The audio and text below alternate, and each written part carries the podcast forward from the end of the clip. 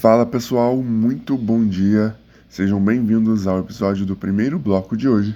Meu nome é Rony Schuster, eu sou analista de criptoativos da equipe de research do MB.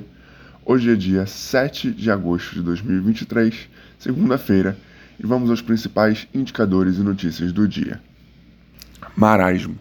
A semana começa morna, com o Bitcoin estacionado em 29 mil dólares por unidade, subindo apenas 0,1% no dia de hoje, enquanto que o Ether sobe também apenas 0,2%. A maioria dos outros criptoativos acumula leve queda ou leve aumento no último dia.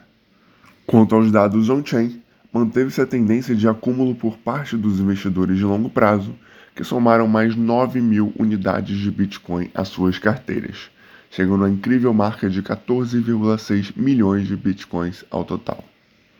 Já na Bitcoin Chain, cerca de 61 mil Éteres foram adicionados para o processo de validação no último dia. Indo para as notícias, temos que o MIT lança a plataforma para a criação de moedas digitais de Banco Central. A Iniciativa de Moedas Digitais, ou DCI, do Instituto de Tecnologia de Massachusetts, apresentou a plataforma experimental Parsec na última semana. O projeto é de código aberto e foi desenvolvido para ajudar na criação e implementação de CBDCs.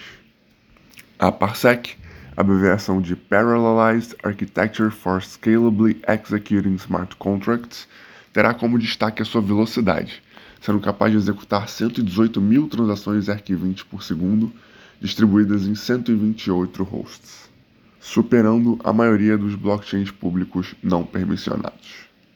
Em seguida, temos que traders se desfazem de USDT na Curve Uniswap e criam desequilíbrios nos pools.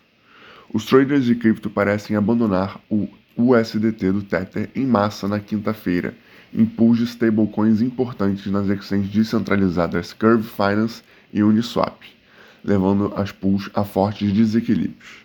Os dados mostram que o saldo de USDT subiu para 62% no Curve Tree Pool, que consiste nas stablecoins USDT, USDC e DAI. Enquanto o USDC e DAI representavam cerca de 19% cada de todos os ativos da pool.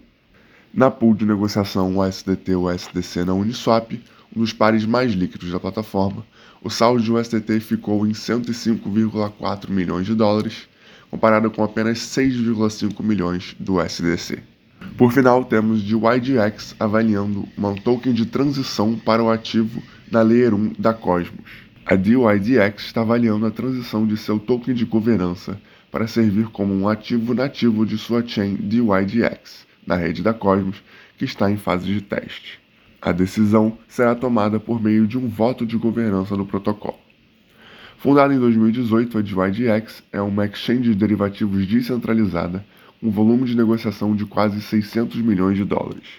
A comunidade da DYDX terá uma voz significativa nesse processo de tomada de decisão, e se a decisão for aprovada, o projeto fará a transição do token do seu status atual, como um token R20 na Ethereum, para sua própria rede baseada na SDK da Cosmos.